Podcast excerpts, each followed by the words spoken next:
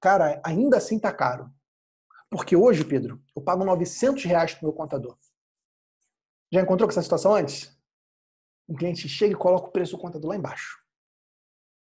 E aí, o que, que você faz? Presta atenção no que eu vou te dizer agora. Presta muita atenção.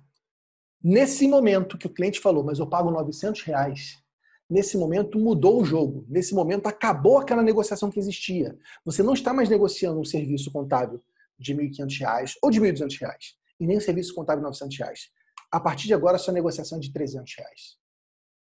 Você tira a diferença entre o preço que você deu e o preço que o teu cliente tem. E você passa a negociar naquela diferença de 300 reais. E você pega essa diferença e você usa uma técnica de negociação chamada reestruturação, quando você quebra esse valor em unidades menores. Então eu pego 300 reais e falo da seguinte maneira, Vitor, veja só, a diferença do preço que você paga hoje para a minha solução avançada é de 300 reais. 10 reais por dia, reestruturação. Vitor, você está disposto a arriscar o sucesso da sua empresa por 10 reais por dia?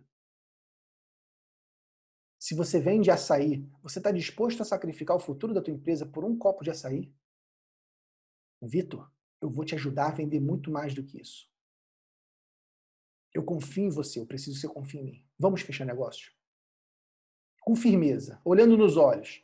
Olha o que, que eu fiz. Eu peguei a diferença, chama de contestar o valor, contestar a diferença em tirar o valor incontestável. Você está tirando a diferença dele, a diferença. E eu fragmentei isso, eu reestruturei esse discurso eu deixei a dor para ele menor, o sacrifício financeiro para ele menor, e comparei com a dor real dele, que no caso é sobreviver à crise, é prosperar, é controlar o financeiro. E chamei a venda.